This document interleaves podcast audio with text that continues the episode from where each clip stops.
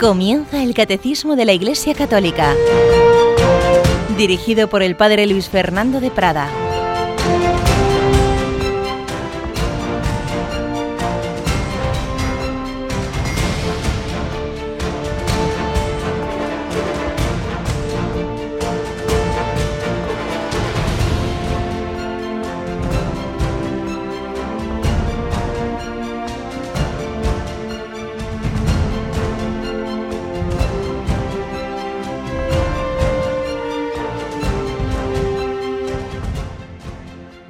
Buenos días, querida familia de Radio María. Bienvenidos a esta nueva edición del Catecismo de la Iglesia Católica.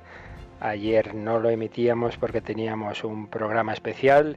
Tenemos un día al mes, una jornada de compartir con nuestros oyentes las novedades, la actualidad y novedades de la radio, de Radio María.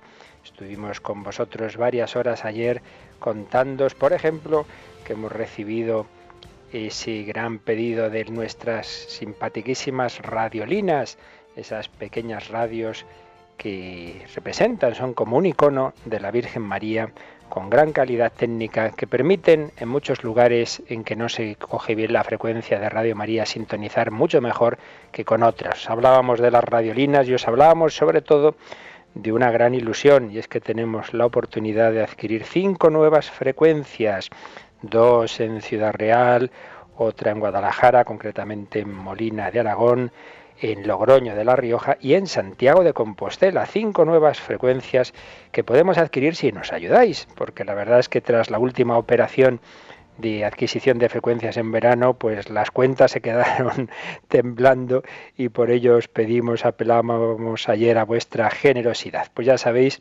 que todo el día a partir de las 9 de la mañana tenemos a nuestros voluntarios en el 902 500 518 para que podáis informaros, para que podáis también eh, pedir esas radiolinas o para que podáis, si así os parece, colaborar en esta campaña, en estos donativos que os pedimos, para que Radio María se pueda seguir oyendo, para que podamos seguir escuchando la explicación de la doctrina católica los lunes con ese programa de actualidad que nos dirige Monseñor José Ignacio Munilla de 8 a 9, Sexto Continente martes, miércoles y jueves un servidor el catecismo, que aún no hemos entrado propiamente en él, sino que estamos en estos programas introductorios sobre el núcleo de la fe cristiana en nuestro mundo contemporáneo, el anuncio de la fe a nuestra época, que es lo que los papas están llamando la nueva evangelización. Y mañana viernes, ya sabéis, tenéis al padre Miguel Ángel Morán sacerdote rector del seminario de Cáceres, que explica la cuarta parte del catecismo. También está haciendo una introducción general y luego ya más adelante irá número a número.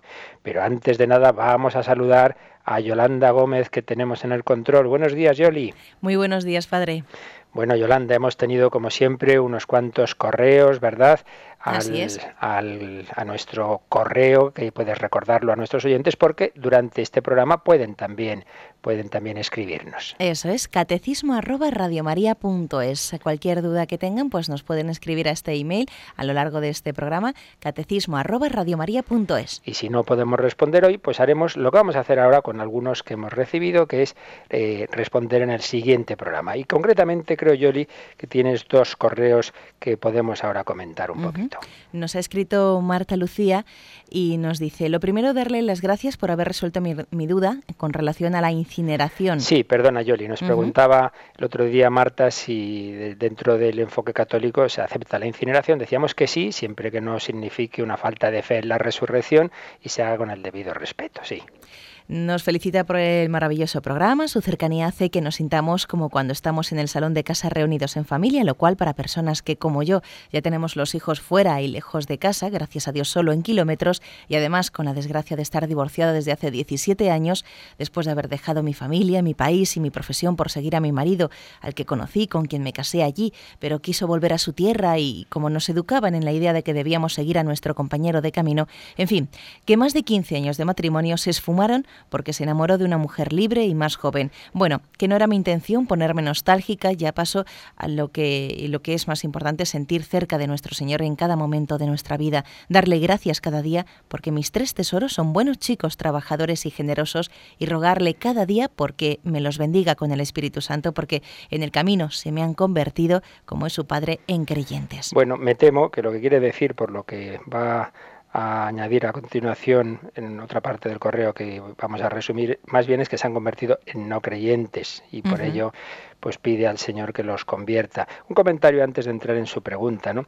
Y es que realmente aquí Marta nos está reflejando la situación de tantas otras personas en este nuestro mundo en el que se comete esa terrible injusticia, que una persona cree que se casa para toda la vida y de repente la otra dice, oh, me he encontrado a alguien más joven que tú, ahí te quedas. Realmente es algo que ya lo tenemos asumido como propio de nuestra cultura, pero que en cualquier otro ámbito uno diría, oiga, oiga, usted se ha comprometido a esto, tiene que cumplir. Y aquí no, aquí podemos jugar con los corazones de las personas. Qué triste. Pero tranquila Marta, que Dios nuestro Señor, pues es el que sabe toda la verdad, es el que ve tu corazón y es el que te va a llenar. Y además ya lo está haciendo, porque Dios no permite nada malo si no puede sacar un bien de ello. Y seguro que esta situación te está acercando mucho, como bien dices, lo importante es sentir cerca de, a nuestro Señor en cada momento de nuestra vida. Y todos aquellos que viváis situaciones familiares semejantes, pensadlo, que el Señor es el que siempre está ahí y que Dios permite muchas veces esas, esas situaciones dolorosas, pero sin ninguna duda para que nos acerquemos más a Él. ¿Y qué nos consultaba a continuación, Yoli? Pues Marta Lucía dice eh, que las dudas que se plantea en parte suscitadas por su amable respuesta a la consulta que hizo anteriormente son sobre la posición de la Iglesia sobre la donación de órganos y del cuerpo a la ciencia para contribuir a encontrar la cura de enfermedades o a formar nuevos profesionales de la medicina. Dice que le preocupa mucho porque sus hijos son donantes y la verdad mm, yo no porque tengo una enfermedad crónica y para completar hace poco me he enterado que el mayor de mis chicos, nos dice Marta Lucía, quiere donar su cuerpo. Es imposible saber si acabarán en Campo Santo o en un bote de formol. ¡Qué horror! Bueno, bueno, no te preocupes Marta, porque sí, digo lo mismo que con la incineración. Si, si esa donación se hace no porque uno no tenga fe en la resurrección, etcétera, sino eso, como una, acto de caridad se puede hacer perfectamente. De hecho, en Toledo conocemos un caso, un sacerdote cuyo proceso de beatificación está introducido, don José Rivera, donó su cuerpo a la ciencia, lo tenían en un lugar eh, de investigación, pero lo que ocurrió fue curioso, tenían tal respeto al cuerpo de don José Rivera que decían, no, se atrevieron los médicos y al final lo acabaron devolviendo y está enterrado en una iglesia de, Toledo donde él ejercitó su, su ministerio, pero se puede hacer, se puede hacer porque a fin de cuentas el Señor le da igual resucitarnos en un campo santo que resucitarnos en cualquier otra situación. Así que en ese sentido, Marta, no te preocupes. ¿Y qué otro correo tenías por ahí, Yoli? Y nos ha escrito David, nos dice, os escucho todas las mañanas y esta en concreto me ha llamado la atención cuando habéis hablado de la evolución del pensamiento humano, empezando por los orígenes del cristianismo, pasando por la ilustración hasta llegar al nihilismo y ateísmo que impera en la sociedad actual occidental. Soy cristiano y pertenezco a una familia cristiana. Sin embargo, no por ello olvido los errores que ha cometido la Iglesia a lo largo de su historia. Digo esto porque pienso que si el pensamiento occidental ha evolucionado en este sentido, es en parte debido a dichos errores, y me ha llamado la atención que ni siquiera los mencionarais. Habéis hablado de los virtuosos del cristianismo, que está muy bien, y de las buenas obras de estos, sin hacer lo propio con los errores. Creo que para esta nueva evangelización de la que habla el Papa es importante reconocer tanto los logros como los errores, pues al fin y al cabo esta es una institución humana y por lo tanto habrá errores. De lo que no cabe ninguna duda es de que aun siendo humana está sostenida por Dios, pues no hay ninguna otra que haya perdurado como lo ha hecho esta. Nada, era simplemente eso, que no obviéis ciertos detalles de la historia de la Iglesia, pues de esta de la que tenemos, es de esta de la que tenemos que aprender. Saludos, David. Pues muchas gracias, David, por tu aportación aquí. Como ves, no hemos quitado ni una palabra porque todas las opiniones se aceptan y vuestras aportaciones. Yo te diría, hombre, en primer lugar, fueron tres minutos que hoy desarrollaremos un poco más, no de historia de la Iglesia, no de una visión completa de lo que ocurre, no. Lo único que pretendíamos y vamos a seguir haciendo hoy es entender por qué una cultura que era cristiana hoy día no lo es. Entonces, unas brevísimas pinceladas sobre esa evolución del pensamiento que ha llevado a la cultura dominante a no tener esa matriz cristiana. No hemos pretendido hacer una descripción completa de historia del cristianismo, de historia de la Iglesia, en absoluto. No nos pidas lo que no podemos hacer en unos minutos. Pero yo te diría algo más. ¿eh? Me da la impresión de que aquí de trasfondo pues eh, tienes eh, una visión en la que, que, hemos recibido, que hemos recibido, porque no hay que olvidar que la historia la escriben los vencedores, siempre se dice esto. Y volvemos a lo mismo, la cultura actual está dominada ante todo por pensadores que no tienen precisamente una visión cristiana, a lo mejor personalmente son creyentes y tal, pero no tienen una buena formación y tienen una serie de prejuicios que vienen de siglos, que vienen de siglos, sobre la visión de los siglos en los que fundamentalmente estaba el cristianismo. Sin ir más lejos, una cosa que quizá pocas personas sepan. ¿Quién empezó a llamar a la Edad Media Edad Media? Esto es algo que nace con los humanistas, eh, cuando el Renacimiento, y que sobre todo a los ilustrados les encanta ese nombre. Pues no es un nombre inocente. Se la empieza a llamar Edad Media porque presupone esta idea que había una gran cultura en la antigüedad, los clásicos, los griegos, etcétera. Luego viene la oscuridad, del cristianismo que domina todos los siglos desde que cae el Imperio Romano, desde que acaba la Edad Antigua, hasta que aparecen los grandes humanistas y sobre todo los ilustrados. Mire, pues esa visión ya es una visión interesada, absolutamente parcial, que hoy ya no tiene gran vigencia en los ámbitos científicos de la historiografía, pero que sigue muy presente en la cultura popular y que aparece en infinidad de películas esa idea de la Edad Media oscura. Pues ya digo, hasta el nombre de Edad Media ya es un nombre interesado. Entonces, claro, hay que saber mucho de estos temas para no repetir determinadas ideas que están ahí de trasfondo, ¿verdad? Como los errores de la Iglesia y tal. Tercera cosa que te diría es que hay que distinguir los errores como tal de la doctrina de la Iglesia, que sinceramente no, yo no acepto tal cosa, porque lo que es la doctrina oficial de la Iglesia, otra cosa son los, miles de miembros, millones de miembros de la Iglesia en los siglos, ¿verdad? Eh, lo que es la doctrina oficial de la Iglesia como tal tiene esa asistencia del Espíritu Santo que tú mismo mencionas al final, que si no, no se explica, ¿verdad? Y hay que distinguir eso de los pecados. Y los pecados eh, cometidos por miembros de la Iglesia, claro, recordamos cómo Juan Pablo II pues hizo aquel impresionante acto de petición de perdón de todos los pecados de miembros de la Iglesia en el, en el segundo milenio, cómo esto lo han ido repitiendo todos los papas. Para nada negamos eso. Pero, mm, repito, aquí no pretendíamos hacer una visión general de la historia, sino simplemente entender el por qué hoy día la cultura ha dejado de ser cristiana y por qué necesitamos una nueva evangelización. En cualquier caso, pues a David y a todos los que no estéis de acuerdo con lo que digamos, pues os agradecemos siempre vuestros comentarios, os agradecemos vuestras puntualizaciones. Nada, no pretendemos ser infalibles. Recuerdo el Papa Benedicto XVI cuando se ha reunido en, ocasiones, eh, cuando empezó su pontificado, pues se reunía con sacerdotes en Roma o en otros lugares y decía, preguntarme lo que queráis, pero dejo claro, yo no soy un oráculo, yo no sé de todo. Pues el Papa Benedicto XVI dice eso, ¿qué diremos los demás? Que somos unos pobres aprendices. Todos sabemos un poquito y entre todos nos queremos ayudar. Pues con esto creo que vamos a entrar ya en nuestro en esta nueva edición de nuestro catecismo con nuestro comentario.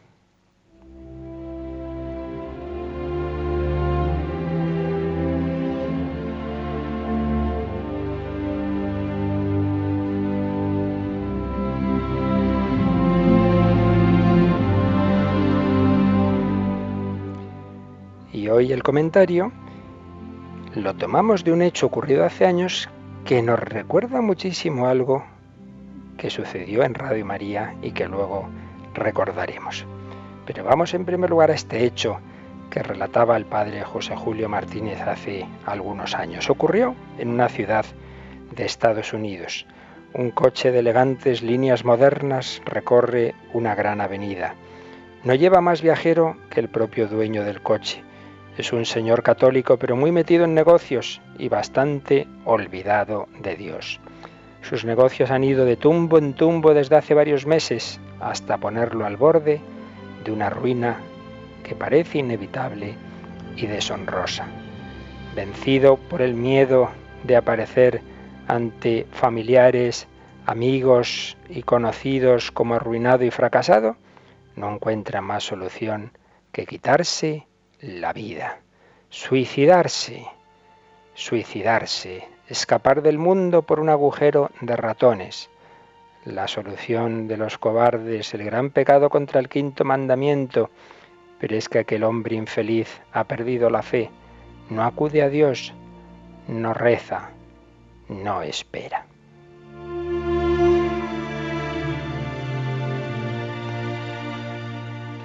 Cuando está saliendo de la ciudad y se acerca al lugar en que tenía decidido pegarse un tiro, se le ocurre encender la radio que lleva en el coche. Pretende oír cualquier música que le distraiga, que le disipe, para callar la débil voz de la conciencia que allá adentro le empieza a gritar, has perdido tus negocios, pero si te quitas la vida, perderás tu alma para siempre. Y mira lo que ocurre. Encendida la radio, en lugar de oír la música loca de cualquier concierto mundano que esperaba, oye las palabras de Monseñor Fulton Sin, un famoso obispo, que decía, seguramente habrás oído hablar del corazón de Jesucristo, habrás leído algunas palabras que explican cómo es este corazón. Es un padre a quien se le escapa el hijo para ir a divertirse licenciosamente y que le está esperando a la puerta de la casa, mirando al camino aquel por donde un día triste se marchó. Un padre que en cuanto le ve venir corre a él, le abraza, le besa y es el primero que llora y que le perdona.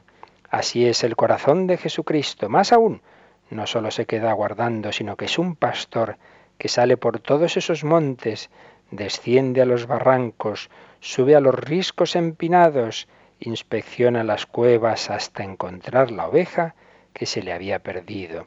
Y cuando la encuentra no le pega con el palo o con la piedra, sino que la recoge y la abraza, se la echa sobre los hombros y la vuelve al calor del redil. Así es el corazón de Jesucristo y te aguarda, hermano, que te alejaste pecando, te busca y te abraza, te busca a ti, amigo, que ahora me oyes, te busca siempre, te aguarda siempre y tiene siempre para ti un corazón lleno de bondad y misericordia. ¿No quieres confiar en Él? Por muy tristes que sean las horas de tu vida, por muy grandes que sean tus pecados, por muy lejos que te encuentres de Dios, confía en Él, déjate encontrar por Él y verás que pronto te devuelve la paz, la alegría y el perdón. Grande fue el pecado de Judas al traicionar a su maestro, pero mayor fue su pecado al desconfiar del perdón de Jesús. Tú no desconfíes nunca, Jesús te espera siempre, ofreciéndote su abrazo de Padre y de amigo.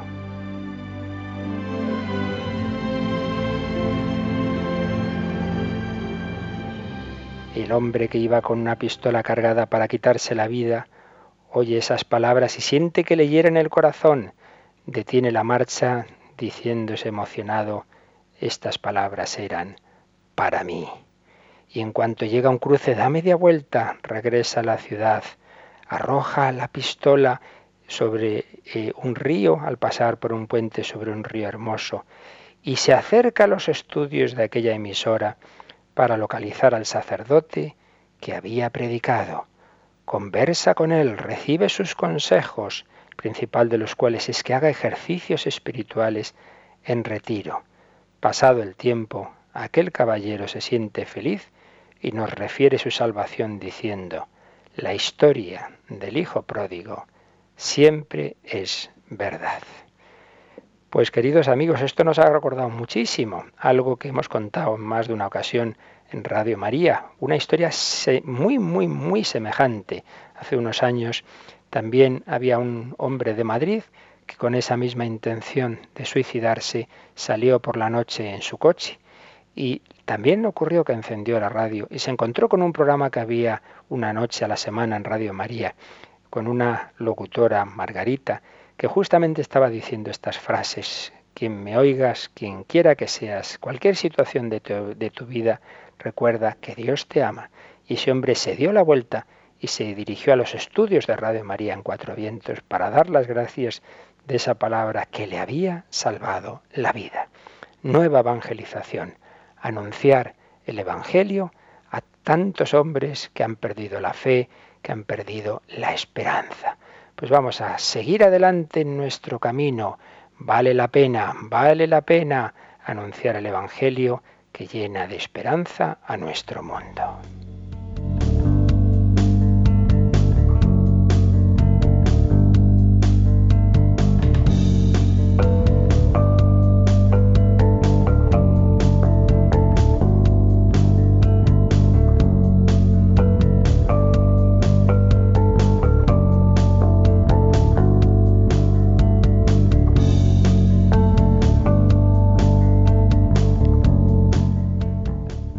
Pena anunciar el Evangelio a nuestro mundo, un mundo que, como antes recordábamos al responder a un correo, ha ido siguiendo una evolución en la que, tras extenderse el cristianismo y configurar culturalmente aquella sociedad que se llegó a llamar la cristiandad, sin embargo, a partir del siglo XIV, XV, ha ido sufriendo un proceso de ruptura, un proceso de descristianización que repetimos, como antes respondíamos a ese correo, que aquí somos muy esquemáticos, siempre que uno es esquemático y resume es necesariamente incompleto y por ello no lo toméis como una exposición completa, sino simplemente unas pinceladillas. Digo que podemos eh, esquematizar esa evolución desde el punto de vista, desde el punto de vista de la descristianización en una especie de titulares periodísticos que ya el Papa Pío XII vino a exponer de esta manera. Si en, esa edad media, así llamada por las razones que antes explicábamos, el modelo de hombre era clarísimamente Jesucristo, Jesucristo Dios y hombre verdadero, es el modelo de lo que tiene que ser la humanidad. Eh, después se fue produciendo este, este proceso. En primer lugar, Cristo sí, la Iglesia no. Cristo sí, la Iglesia no. Es el protestantismo, es la ruptura de Lutero. Se vivía ese modelo cristiano, ese modelo de mirar a Cristo en la iglesia, como conocemos a Cristo en la iglesia y gracias a la iglesia. Pues bien, eh, viene antes de incluso de la Reforma Protestante, se va rompiendo la cristiandad por diversos cismas, diversas rupturas, diversas herejías, pero sobre todo hizo mucho daño el ya famoso cisma de Occidente, muchos años en que no se sabía quién era el Papa verdadero. Eso ya dejó la cristiandad herida, pero sobre todo es la ruptura de Lutero la que tiene una incidencia tremenda. La fe se va reduciendo a una experiencia individual, al margen de la vida social. Se va perdiendo la dimensión comunitaria, se va perdiendo la dimensión eclesial. Cristo sí, la iglesia no. Pero el siguiente paso, Dios sí, Cristo no. Cristo sí, la iglesia no. Dios sí, Cristo no. Y este paso es el que va a dar la ilustración se puede hablar de una ilustración cristiana, pero en general usamos este término para el tipo de ilustración que en Inglaterra y en Francia ha ido perdiendo la fe en el cristianismo.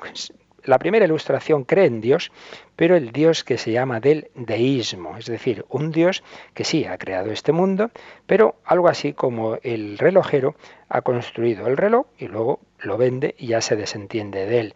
Dios habría creado este mundo, lo pone a funcionar y ya está. Dios está en su cielo y nosotros en la tierra y el hombre no tiene que ver con Dios. La vida humana y sobre todo la vida social se organiza al margen de Dios. Esa ilustración del deísmo, de que creen un Dios, pero un Dios que no tiene que ver con la historia, evidentemente niega que Dios se haya hecho hombre en Jesucristo. Jesús se ve como un gran personaje, se ve como un gran maestro de moral, eh, como un hombre cercano a Dios, pero no se ve en este planteamiento como nosotros creemos el Hijo eterno de Dios, Dios de Dios, luz de luz.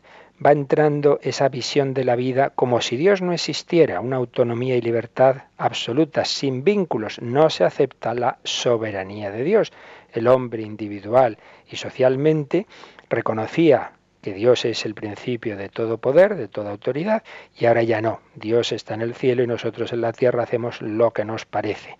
Desde un punto de vista filosófico, se va produciendo la pérdida del ser, que dicen los filósofos. El hombre se veía todavía orientado hacia un absoluto, pero lo evidente ya no es la existencia de Dios, sino la existencia del yo, pienso, luego existo. Lo que está claro es que yo estoy aquí pensando. Y el siguiente paso será decir que solo existe el yo pensante, que solo existe el sujeto, que solo existe el hombre. Y además, poco a poco, se va perdiendo la fe en que la razón es capaz de conocer la realidad en sí misma. No, no, solo conoce los fenómenos, no los números, nos dirá el gran filósofo Immanuel Kant. Se llega a un agnosticismo en el sentido, incluso filosófico, no digo religioso, de que no podemos conocer la realidad en sí misma. Con lo cual, al final, el hombre moderno se queda solo, se queda sin Dios, se queda sin mundo, porque solo conocemos la apariencia del mundo y no su última realidad, y se queda sin sí mismo, porque ya incluso en nuestra época se menosprecia el cuerpo, se ve desde la ideología de género como una especie de producto cultural. ¿Qué queda al final? La razón y sus productos. El hombre se orienta hacia sí mismo, se produce un endiosamiento. Bien, pues se suele hablar de dos etapas en este proceso. Esa primera etapa, como digo, a partir del siglo XVII, XVIII, eh, que triunfa pues eh, con todos esos pensadores de, la enciclopedia francesa, con todo lo que va triunfando en esa revolución francesa, esa etapa que llamamos la modernidad, la ilustración. Es una etapa de proyectos globales, de confianza absoluta en la razón humana. Y se pensaba que los grandes valores de la dignidad, eh, igualdad, fraternidad, libertad, podrían lograrse sin Cristo mucho mejor que con Él. Podría el hombre también conseguir la paz sin la religión, que se la veía como fuente de males. Y bueno, aquí aprovechamos para decir que ciertamente, precisamente por, sobre todo por la ruptura protestante, hubo el siglo XVII fue un siglo de luchas religiosas. Y aquí es donde podemos ver algo de lo que antes nos comentaba nuestro comunicante David, que evidentemente la religión, como todas las cosas buenas de este mundo, por ejemplo el deporte, muchas veces se han usado para mal, evidente, evidente. Y esas luchas religiosas a muchos les llevaron a decir, uy, la religión divide a los hombres. Entonces, para que haya paz, tenemos que prescindir de la religión. Lo que pasa es que lo que se ha visto que ha ocurrido en los siglos posteriores ha hecho ver que ese razonamiento era equivocado. Un mal uso de la religión como un mal uso del deporte. Todos recordamos esos partidos, aquella final de la Champions espantosa, tiro limpio, que murieron tantas personas en el estadio de Heysel, pero no creo que por eso nadie se le ocurra decir que el deporte como tal fomenta la violencia, sino que siempre hay personas que se toman el deporte de una determinada forma, fanática, que les lleva a la violencia. Pues bien, se ha ido viendo en los siglos posteriores que el prescindir de la fe, que el prescindir de Dios no solo no ha generado paz, sino todo lo contrario. Las mayores situaciones de violencia y de guerra las ha vivido Europa precisamente en estos siglos de ideologías sin Dios. Pero se fue buscando el fundamento de la vida social y política en una especie de derecho natural racional desgajado de la fe. Y la fe se fue dejando para la intimidad de la conciencia. Bien, pues usted cree, pero luego la vida va por otro lado. Lo que pasa es que cuando se quita a Dios se le acaba sustituyendo por ídolos. Todo aquí estoy diciéndolo muy resumido, esto en otros programas lo hemos explicado con más calma y quizá algún día podamos hacerlo en el catecismo y solo es unas pinceladitas para lo que estábamos diciendo, ¿verdad? ¿Por qué hoy día necesitamos una nueva evangelización? Porque poco a poco se va quitando a Dios de la cultura, se va quitando a Dios de la educación, de la vida social, y Jesucristo se ve simplemente como un maestro moral del pasado, un maestro que inspira valores morales buenos, un ejemplo de amor, pero hay quien se hace esta pregunta. ¿Puede un hombre culto de nuestros días creer en Jesucristo como Hijo de Dios? Entonces se piensa que no, hombre, eso no lo creían antes, todas las religiones más o menos son iguales, entonces es una religión humana más, se cae en el indiferentismo religioso. Da igual, en, en, Europa tenemos el cristianismo como en otros sitios tienen otras religiones. Es la etapa de esa modernidad, de esa ilustración que aún se suele creer en Dios, pero se niega a Jesucristo. Pero siguiente titular, ¿os recordáis? Cristo sí, Iglesia no, protestantismo. Dios sí, Cristo no, la ilustración, la modernidad. Pero siguiente paso, el hombre sí, Dios no. Se niega a Dios y Nietzsche dirá, Dios ha muerto, Dios ha muerto. Lo que pasa es que, siguiente paso, el hombre también ha muerto. Expresión de Foucault. Cuando no se cree en Dios, ¿qué es el hombre? Pues al final el hombre, ese hombre que tanto se quería ensalzar en la ilustración, al final el hombre es un animal un poco más evolucionado por azar y por casualidad. Porque si no creemos en Dios, ¿qué explicación tiene el mundo? Pues mire, que había, no se saben por qué, una partícula inicial que estalló, y fíjese usted qué casualidad, con los milenios y siglos y tal, pues y millones de años, pues al final ahí sale el hombre. Pues mira, tú qué cosas, ¿eh? Qué casualidad, qué cosas pasan. Pues sí, y entonces ¿por qué ha surgido el hombre? Ah, pues por azar, por azar y, entonces la evolución azarosa, pues sobreviven los más fuertes. De esto ya hablaremos con calma, pero a lo que ahora nos interesa es que si esto es así, el hombre no es más que el producto ciego de una evolución ciega y azarosa y en definitiva es un animal. Si Dios no existe, el hombre es un animal. No creamos en esos valores y tal porque somos un animal más inteligente, pero nada más que eso. Claro, cuando esto ha ido calando en la cultura, pues va generando una actitud negativa ya no respecto de Dios, sino respecto del hombre. Y es lo que se suele llamar la posmodernidad. La modernidad creía en los valores del hombre, la posmodernidad, en cambio, nos habla de un hombre destruido, fragmentado, cínico, escéptico, relativista, que no confía en la voluntad, en la razón, en la libertad o en la vida se ha producido, por otro lado, la crisis de los sistemas políticos, esos de las ideologías, porque esas ideologías han llevado a Europa a las terribles guerras mundiales, y entonces no se creía en nada. Las grandes palabras son mitos, la felicidad ya no se puede encontrar en un ideal global, sino que se reduce a la búsqueda del bienestar, del placer, del poder, del dinero. Pues es tantas series de televisión, ¿verdad?, que, que aparece ese hombre triunfador, el modelo humano del triunfador, eh, se sustituye la vida entregada en familia por la utilización del otro para satisfacer vacíos afectivos, no hay auténtica comunicación, sino soledad, y ante esa situación el hombre busca ansiosamente, tiene una búsqueda ansiosa y neurótica de todo el placer inmediato posible. Es la cultura de lo efímero, del zapping de la televisión, de usar y tirar. No importa la educación humanística, sino las técnicas. En definitiva, la vida como un espectáculo sin fin, pero sin nada que celebrar. Y en esta evolución se ha ido produciendo una segunda secularización o muerte de Dios los llamados maestros de la sospecha, esos pensadores como Darwin, como Marx, como Freud, no solo van a atacar los presupuestos cristianos, sino los de la misma ilustración. Ya, como decíamos, el núcleo del hombre ya no va a ser la verdad, la razón, sino que se va a decir Darwin, bueno, no es que lo dijera, pero sí sus, los pensadores que se inspiran en él, que el hombre es simplemente un animal evolucionado, movido por la pulsión, el deseo, la libido, nos dirá Freud, movido por el afán de poseer, nos dirá Marx. Por tanto, no hay nada detrás de los instintos dionisíacos. Según Nietzsche, los personajes más nefastos habrían sido Apolos, el dios de la razón, y Cristo. Si en la primera secularización al hombre, digamos, se le considera casi como un dios, en esta segunda ya no existe el hombre como valor absoluto. Por tanto, la muerte de Dios ha llevado a la muerte del hombre. El hombre se queda en el vacío sin referencias objetivas, con una libertad que no tiene un marco objetivo. Se ha caído en los nihilismos, no hay nada que valga la pena, no hay verdad, no hay ninguna razón eh, grande por la que vivir, se ha ido cayendo en los totalitarismos, la cultura de la muerte, etc. Repito que esto son pinceladas desordenadas, incompletas, necesariamente habría que, si quisiéramos hacer una descripción más completa, nos harían falta muchas horas, pero vuelvo a repetir que aquí solo queremos eh, entender el marco cultural en el que hoy nos movemos, el marco cultural en el que tenemos que anunciar la fe. Y ese marco cultural muchas veces se resume en una escena de cine, pues mejor que con muchas palabras. Y vamos a usar una película que además no tiene ningún planteamiento cristiano de fondo, una película de hace unos 10 años que tuvo un premio, eh, un Oscar a la mejor película de lengua no, es, no inglesa, se llama Las invasiones bárbaras.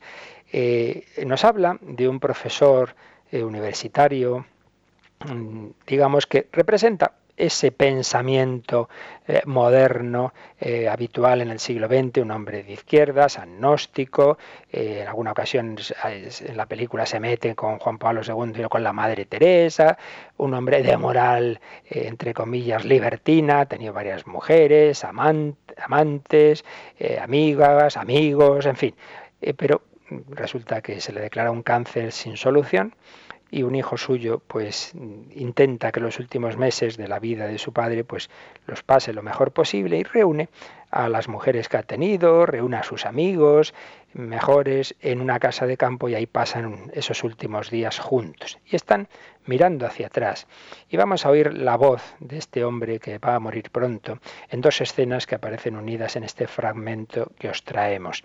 Eh, por un lado, eh, una escena en esa casa de campo en que están todos reunidos y están hablando y fijaos que nos hace un resumen, pues eh, por supuesto incompleto pero curioso y significativo de lo que ha sido esa evolución del hombre contemporáneo una vez que ha perdido la fe. Y una segunda escena va él en una ambulancia con, con la enfermera y está viendo que ya se le acerca la muerte. Lo hemos usado en algún otro programa, en alguna ocasión este fragmento, pero creo que hoy nos viene estupendamente para esta reflexión sobre eh, el pensamiento del hombre contemporáneo. Se ha entregado durante toda su vida a los placeres y a la cultura. Ante la inminencia de su muerte, reúne a sus amigos y rememoran con ironía las ideologías a las que se confiaron, pero prevalece la insatisfacción ante la falta de sentido. Hemos sido de todo, parece mentira. Separatistas, independentistas, soberanistas, soberanistas, asociacionistas. Bueno, al principio empezamos siendo existencialistas. Leímos a Sartre y a Camus. Luego leímos a Franz Fanon y nos volvimos anticolonialistas. Entonces leímos a Marcuse y nos hicimos marxistas. Marxistas, leninistas, trotskistas, maoístas. Después leímos a Solzhenitsyn, cambiamos de idea, nos hicimos estructuralistas. Situacionistas. Feministas. Desconstruccionistas. ¿Existe algún ismo que no hayamos adorado? El cretinismo. No, de eso nada. Acordaos de Guo Jin. ¿Quién era Guo Jin? Una arqueóloga que llevaba una falda abierta hasta la mitad del muslo. Hasta tú la recuerdas. Finales de los 70. China se abre hacia Occidente. Guo Jin viene a hacer una visita cultural a Montreal y la universidad aprovecha para enviar a su izquierdista de confianza. Ya, ya, claro. Entro en el comedor de su hotel, la veo y muero. Una belleza capaz de derretir los 7.000 soldados de terracota del emperador Qin. Y para hacerme él interesante voy y le digo, es extraordinario lo que está pasando en su país. Si supieran cómo les envidiamos. Su revolución cultural es formidable. Mm. Instantáneamente veo que sus preciosos ojazos negros se velan y pienso horrorizado que está diciéndose. Este tipo o es un agente provocador de la CIA o es el mayor cretino del mundo occidental. Ella optó por la segunda hipótesis. Se había pasado dos años recogiendo estiércol de cerdo en una granja de reeducación. Su padre había sido asesinado, su madre se había suicidado, y ahora un gordo idiota del Canadá francés solo porque había visto las películas de Jean-Luc Godard y leído a Philippe Solers, le decía que la revolución cultural china era formidable. Pienso que en el cretinismo, amigos, no se puede caer más bajo.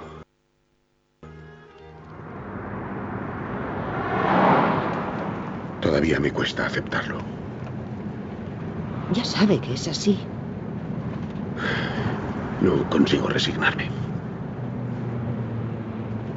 Es como es. Es la ley. Cuando cierre los ojos, millones de hombres morirán en el mismo segundo que usted. Pero yo ya no estaré aquí. Yo... Yo desapareceré para siempre.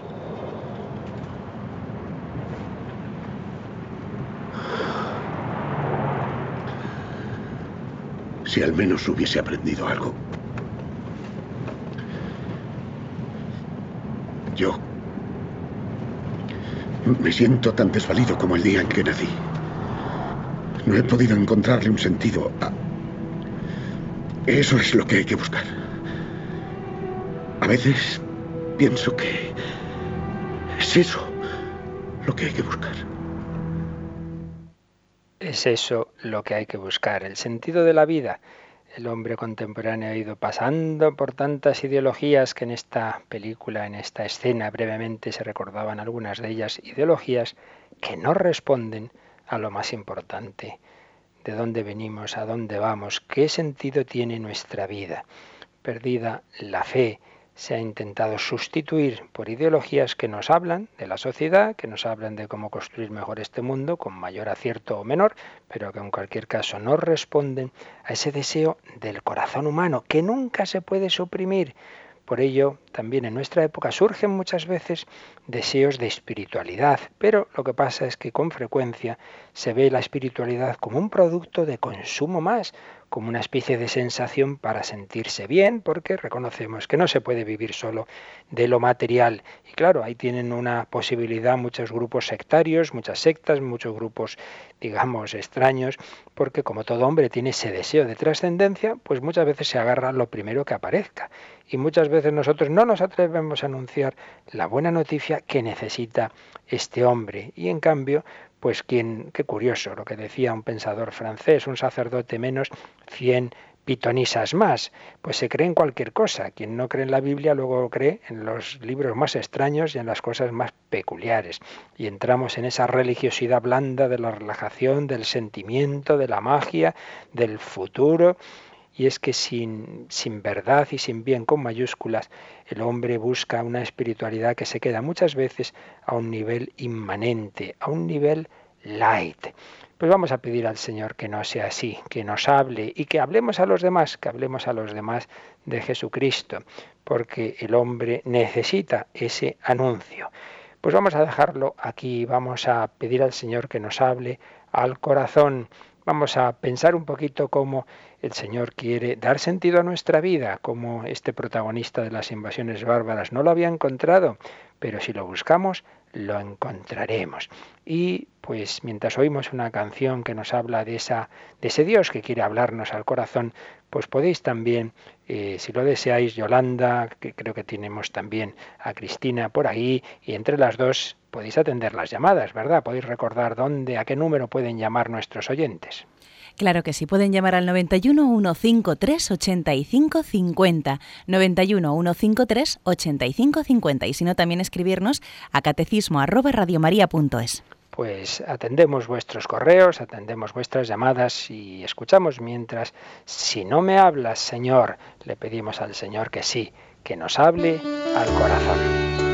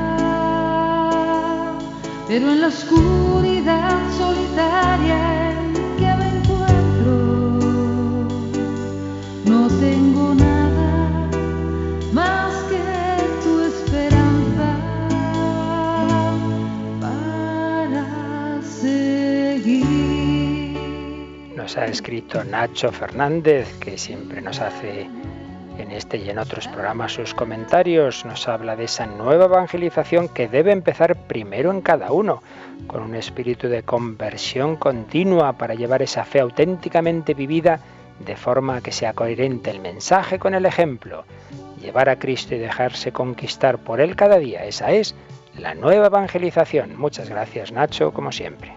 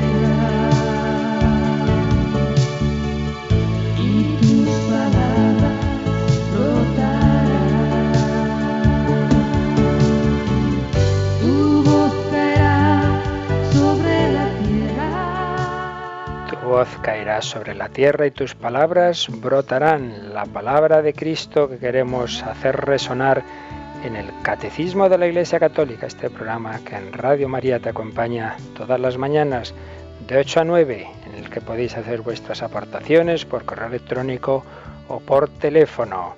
Creo que tenemos alguna llamada, Cristina. Muy buenos días, padre. Hola, Cris. Recogemos una llamada de una oyente, Lola, de Burgos, y ella quiere que le dé una explicación de por qué Dios eligió la cruz como modo de salvación, por qué el sufrimiento. Bueno, esta es la pregunta eterna que ya salió en otro programa y que cuando lleguemos a, tratar de la redención veremos más a fondo, ¿no? Ahora solo una palabrita. En primer lugar, este tipo de preguntas siempre hay que responder en último término, yo no soy Dios y por tanto estas preguntas yo solía decir en la universidad, estas preguntas al Padre Eterno, al Padre Eterno, porque el por qué, pues eso Dios sabrá, ¿verdad? Nosotros lo único que podemos en la teología es intentar acercarnos a ver qué nos ha dejado el Señor, ¿verdad? Eh, en la revelación. Pero evidentemente no podemos pretender tener la mente de Dios, eh, saber perfectamente las cosas, seríamos Dios, eso está claro. Dicho lo cual, ¿qué pistas, digamos, qué, qué podemos intuir? Pues mirad, mm, un par de cositas, ¿no? Si el Señor ante todo, si nos ha creado, el sentido de nuestra vida es que nos unamos a Él por amor, el amor implica la libertad. Yo no puedo decirle a uno, quiéreme, no, eso es una cosa completamente libre. Pero la libertad implica también la posibilidad de decir que no, por tanto el pecado. En ese sentido entra el sufrimiento en el mundo como consecuencia del pecado. Pero Dios nuestro Señor, en ese deseo de que encontremos nuestra plenitud, nuestra felicidad en Él, porque el hombre solo puede ser feliz uniéndose con Dios, pues se sirve de ese mismo sufrimiento para, digamos así, enamorarnos, para que le amemos, para que vayamos a esa la amistad con Él. Y qué duda cabe de que el ver que una persona es capaz de sufrir por ti, pues es lo que más te puede mover a quererla y a corresponderla. Yo creo que a todos nos ha ocurrido.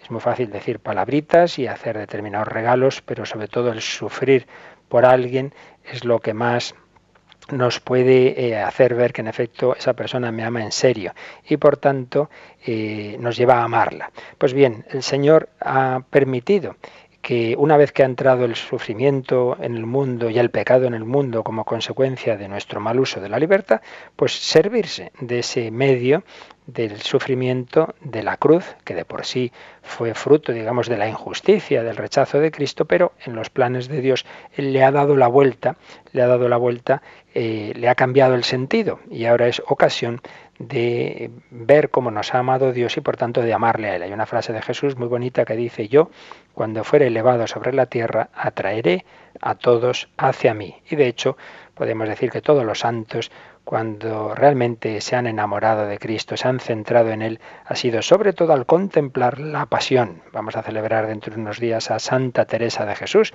Santa Teresa, siendo monja, 18 años de monja, los vivió bastante tibiamente, tibiamente. ¿Qué fue lo que realmente la convirtió en el sentido de que hizo que se entregara del todo al Señor? Pues un día que se quedó mirando una imagen de Cristo atado a la columna, con la espalda destrozada por los azotes, flagelado, eso le llegó al corazón, se echó a llorar, dijo Jesús, yo no puedo seguir ofendiéndote más con mi vida mediocre, con mi vida triste. Pues sin duda la pasión a todos nos puede enamorar del Señor. Muchas gracias Lola.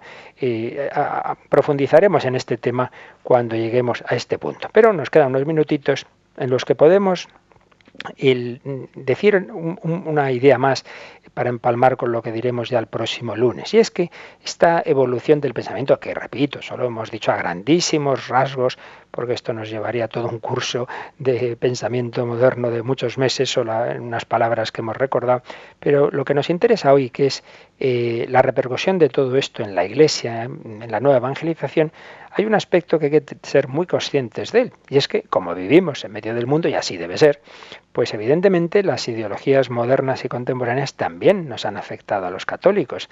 Y muchas veces hay personas que siendo católicas y yendo a misa, etcétera, sin darse cuenta han ido asimilando inconscientemente esos principios culturales de la modernidad o de la posmodernidad y sobre todo ese principio ilustrado de que Dios no tiene que ver con el mundo. Yo creo en Dios, yo rezo, pero luego en mi vida, mi vida eh, profesional, eh, por supuesto social, política, etcétera, no tiene nada que ver con Dios. Entonces, eh, ¿qué Dios es ese? ¿Un Dios solo de tu conciencia? Para muchos cristianos, Jesucristo no es la experiencia determinante de su vida no es la clave de interpretación de la realidad. Para ellos la fe se ha reducido a una serie de ideas dogmáticas sin implicaciones en la vida real o a una vaga inspiración moral. Pues lo sobrenatural, la oración, los sacramentos, bueno, sirven para salvarse, sirven para ir al cielo, pero no para ser felices en esta vida, no para una vida real. Entonces la vida real busca sus claves de realización en otros sitios, en otras ideologías, en otros valores. Con lo cual, al final, muchos cristianos viven igual que todo el mundo, solo que añadiendo que los domingos van a misa o rezan un momento en el día. Y entonces hay dos lógicas diferentes en la vida, con lo cual al final solo queda una. Y la fe se reduce a un residuo cultural en el que ya nadie cree en serio. Evidentemente esa fe, entre comillas, no propone nada significativo para el mundo. Eh, no genera arte, no genera cultura, no se genera proyectos sociales, solo puede disolverse en el nihilismo y en el ateísmo. Quien vive como si Dios no existiese, acaba no creyendo en él. Para muchos ser cristiano es solo aceptar una serie de ideas, de valores, de costumbres. El cristianismo ha pasado de ser una experiencia a ser un discurso y no se percibe el significado de Jesucristo para la vida humana. Por ello, aunque un niño reciba educación cristiana, entre comillas, en su familia o en colegios religiosos, es, por desgracia, posible que ese niño no sea tocado en su corazón por el acontecimiento de Cristo. Aquella frase de Benedicto XVI en el inicio de Deus Caritas es, el cristianismo no es un discurso, no es una ideología, es ante todo un acontecimiento, el encuentro con Cristo. Pues ahí nos quedamos y el próximo lunes seguiremos viendo esas eh, digamos, cómo ha repercutido todas estas ideologías modernas en la Iglesia, eh, en, en, los miembros de la Iglesia, para ser más exactos, y a veces nos hemos quedado neutralizados culturalmente por todos estos planteamientos. Seguiremos el lunes porque mañana, os recuerdo, que tenemos al padre Miguel Ángel Morán, que está haciendo una introducción a la parte más bonita del catecismo. Le hemos dejado lo mejor, la parte de la oración.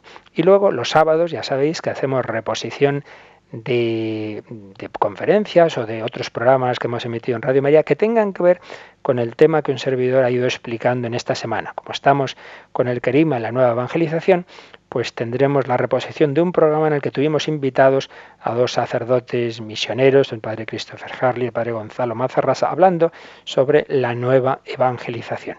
Finalmente os recuerdo que como ayer dedicamos ese día a Radio María, eh, a contar su actualidad, os recuerdo esas dos grandes intenciones, esas dos grandes novedades que ayer os comentaba. Por un lado, que hemos recibido un buen número de las pequeñas radios, radiolinas, tan bellas, tan apostólicas, imagen de la Virgen María con gran calidad técnica que permite sintonizar mucho mejor que con otras. Nunca podemos garantizar que lo vaya a hacer con perfección, eh, pero ciertamente muchas personas están comprobando que que tiene una gran calidad técnica, pues ya sabéis que ahora tenemos un buen número de ellas, que el año pasado se nos agotaron en Navidad y muchos las querían regalar en Navidad en Reyes y no pudieron porque volaron, porque son tan bonitas que enseguida eh, nos pidieron todas las reservas. Ahora tenemos más, las hemos pedido con más tiempo, pues os sugerimos si queréis solicitarlas y os explican cómo adquirirlas llamando al 902 500 518. Y en ese mismo número también podéis, si así lo deseáis, aportar vuestra ayuda, vuestro donativo, sobre todo con esa intención que tenemos en este mes, que es poder cerrar una nueva posible operación de compra de frecuencias, bueno, más que posible, solo nos hace falta eso, que nos ayudéis un poquito para poder hacer ese primer pago, poder decir que sí, que podemos adquirir cinco nuevas frecuencias en Castilla-La Mancha, Ciudad Real, Guadalajara, en La Rioja y en Santiago de Compostela. Pues ya sabéis, durante todo el día, el 902-500-518, para todo esto, para cualquier información, estamos ahí en contacto con vosotros.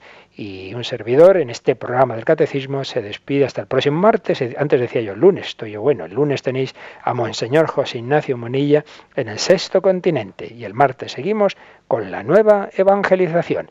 Muy buenos días, que Jesús y María os bendigan, que os concedan un buen día de jueves, el jueves eucarístico, el jueves de nuestro Señor Jesucristo.